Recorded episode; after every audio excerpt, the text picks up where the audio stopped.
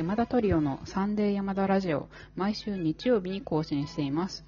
この番組は北海道と横浜で超遠距離ピアノトリオを組んでいる山田トリオがクラシック音楽や楽器に興味があるあなたに向けてお届けしています。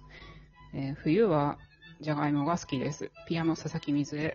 冬だけ なんかデジャブみたいな感じだね。年中好きですよ。い でも冬が一番好きになります。じゃがいもが。はいエリカちゃんロスをこじらせています。バイオリン松本由紀子。え、沢尻さん？はい。うん今更？もうね、長いのよ。ずずっとだよね。そうなんだ NBA チャンピオンがウォリアーズに決まりました。そのウォリアーズは10月に日本に来日します。でも僕は見に、見に行けません。はい、チェロの山田圭一です。よろしくお願いします。はい、お願いします。えー今回は、音楽への道、松本編ということで、えー松本さんにね、いろいろ。あ、松本編って松本、松本さん編ね。松本氏のことかと思った。あ、そう松本お松編ね。松本ゆき子さん編ですね。あ、あなるほど。はい。勘違いしてました。というわけで、あの、松本さんにね、質問していきたいなと思うんですけど、はいえっ。と、まず、えー幼少期のね、その、音楽に関する、なんか思い出なんか、あればね、聞きたいなと思うんですけど、いかがですか？はい。小さい頃のことですね。うんうん。始めたのが2歳なんですよ。うん。なので、うん始めた頃の記憶って全くなくて、で、ちょっと小学生ぐらいの時の話をしようと思うんですけど、小学生の時はもうめんどくさくて、練習が。うん。で、あの、うんコンシェルジュはね、2、3時間練習してたってことなんですけど、私はもう15分ぐらいしか練習してなくて、でも一応バイオリンを毎日弾くっていうことで、もう儀式ですよ。わかりますよね。そうそう、儀式。やらなきゃいけないっていうのがそうそうそう、もう、しょうがないな、みたいな。。まあ、私もそうですよ。うんで、中学校の時は、オーケストラに入ってたんですよ。東京ジュニアオーケストラソサイティっていうとこなんですけど、で、ちょっとなんか楽しいな、みたいな感じになって、で、あの、でもまあ練習しなきゃいけないのが嫌だったんですよね。めんどくさいなと思ってて。うん。うんで、なんかでもバイオリンを好きになりたいなと思って、こう、バイオリンと一緒に育ってきてるじゃないですか。うん。だから、こう、ちょっと、こうバイオリンを好きになりたいなっていうので、そう、好きになるための努力はしてましたね。えらい。で、なんか発表会に友達呼んだりとか、うん。あなんかちょっとそういう、まあ自分なりうんうんにそういう気持ちの面でね、で別に練習してるとかじゃないんですよ。まあそんな感じですね。うん。うん。うなんなるほど。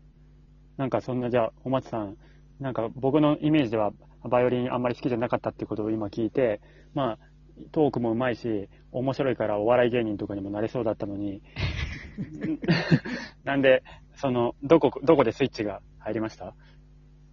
お笑い芸人になりたいと思ったことないんだけど、基本はね、私はその感動した瞬間、まあ感動する方向に向かって生きてる生き方をしてて、今まで全部。うん。なので、まあ私は二人と違って鈴木出身じゃないんですよね。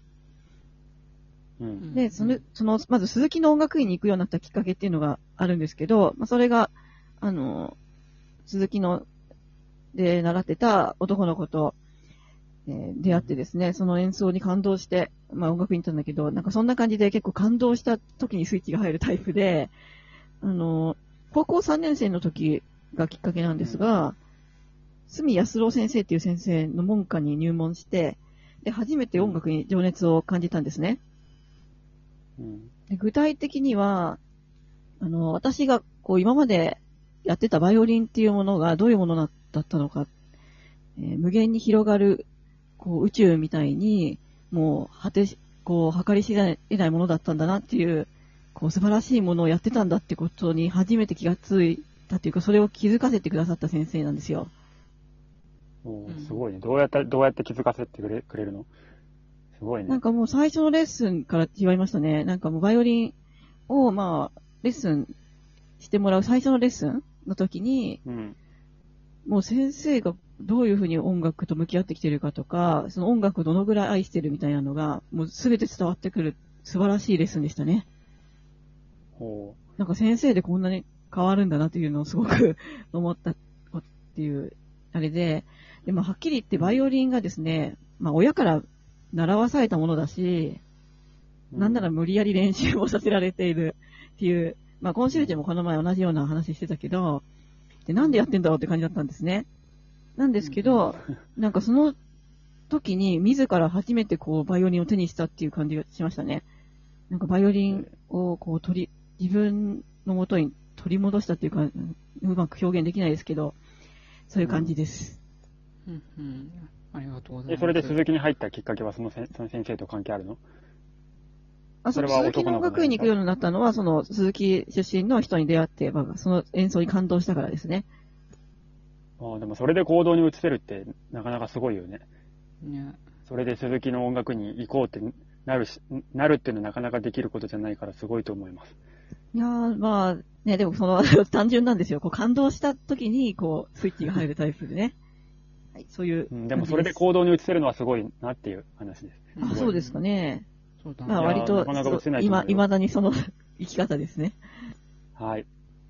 なるほどそしたら、えっと、今、すみ先生の話がね、出たと思うんですけど、他に習ってきた先生なんかは、どんな先生でしたか？そう、恩師ですね。どの先生も印象的なんだけど、やっぱり一番影響を受けたのは、音楽院で教本を教えてくださった、正岡弘子先生ですね。うん実ははいあの、お誕生日が同じなんですよ。あ、そうなんですか。そう。あの、ちなみに政治家のヤッシーは、つ私の次の日、4月12日なんだけど、いや、よし。まあ、えーっと、まあ、元長野県知事です。そうそうそう元っていうか、で、えっ、と、田中康夫さんです。そうそう。ちなみにね、ヤッシーとね、コンシェルジュは同じバイオリンの先生に習ってますからね。それ、ちょっと、あの、私はね、本当に下手ですよ、バイオリンが。うん、それで。あでその正岡先生ねそう、の話なんですけど、うなんかどんなレッスンだったかっていうともう本当にすごくて、例えば、こう音色の変化をですね、まあ同じような表現をした場合でも、ここで生地がサテンからシルクに変わるようにとか言ったり、あとはこの音がテレビの音量で例えると30だとしたら、じゃあこの音はいくつかみたいな、そこまで緻密に計算しなきゃいけないみたいなことをこう聞かれたりとかですね。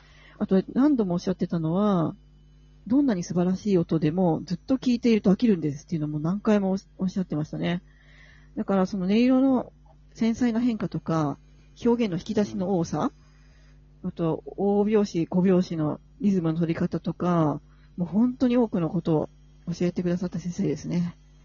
で、あの、教本発表会があったと思うんですけど、教本発表会って言って、教科書の曲を最初から最後まで通しで演奏するっていう、まあ、チェロとかピアノどういうやり方でやってたか知らないんですけど、バイオリンは、その、例えば1巻だったら全部、2巻も全部みたいな感じで通しでやるんですけど、その時に、まあ、曲を続けて聴かせる場合の飽きさせない工夫とかを、まあ、求められたりとか、今私が人前でコンサートをやらせていただく上でもすごくためになるレッスンをしてくださってたと思います。いまだにあの時の、こうおっしゃってたのはこうだったのかなみたいなのを、すごい気づきも与えてくださるし、本当に誰にもできないレッスンをしてくださった、え先生ですね。本当にすごい尊敬していますけど、ちょっと怖い感じの先生ですね。この間、おあの、見見かけましたけど、お元気そうでしたよ。本当ですあかお会いしたいわ。はい。来たらいいじゃん。松本へ。もうやめてるけどね。いや、教本発表会、ね、うんあれだね、その、チェロも一巻ずつだったんですけど、僕卒業も間間際になってまとめて3つの巻やりましたよ。ああ、大変だね。じゃあ1巻から3巻まで全部投資で弾いたってことね？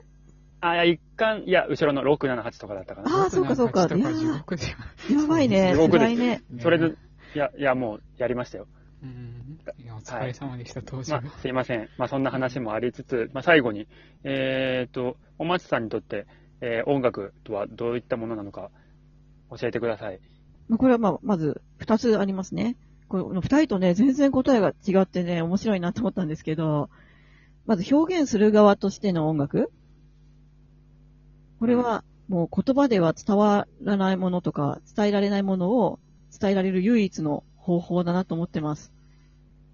で私はやっぱりその演奏する方に行ってすごい良かったなと思いますね、やっぱり。なんか、あの、こう人間ってやっぱり生きていく上で、すごく孤独だと思うんですよね。誰とも分かり合えないし、ななんていうんだろう、まずそばにいて、こう話聞いてくれたりする人はいても、やっぱり結局、こう自分でも自分のことを理理解できなかったりするし、なのでその言葉っていうのに対する限界をいつも感じてるんですけど、その言葉では伝わらないものを伝えられる唯一の方法が音楽だなっていうのが、まあ、表現する側ですね。あともう一つは、聞く側としてっていうのでは、いろんな意味でエネルギーだなと思ってます。プラスにもなるし、まあ、聞いてて元気が出るとかね。あとはマイナスにもなるっていうのがあって、いつもこう最高の音楽を聴いて感動しながら生きていたいなというふうに思っています。はい、ありがとうございました。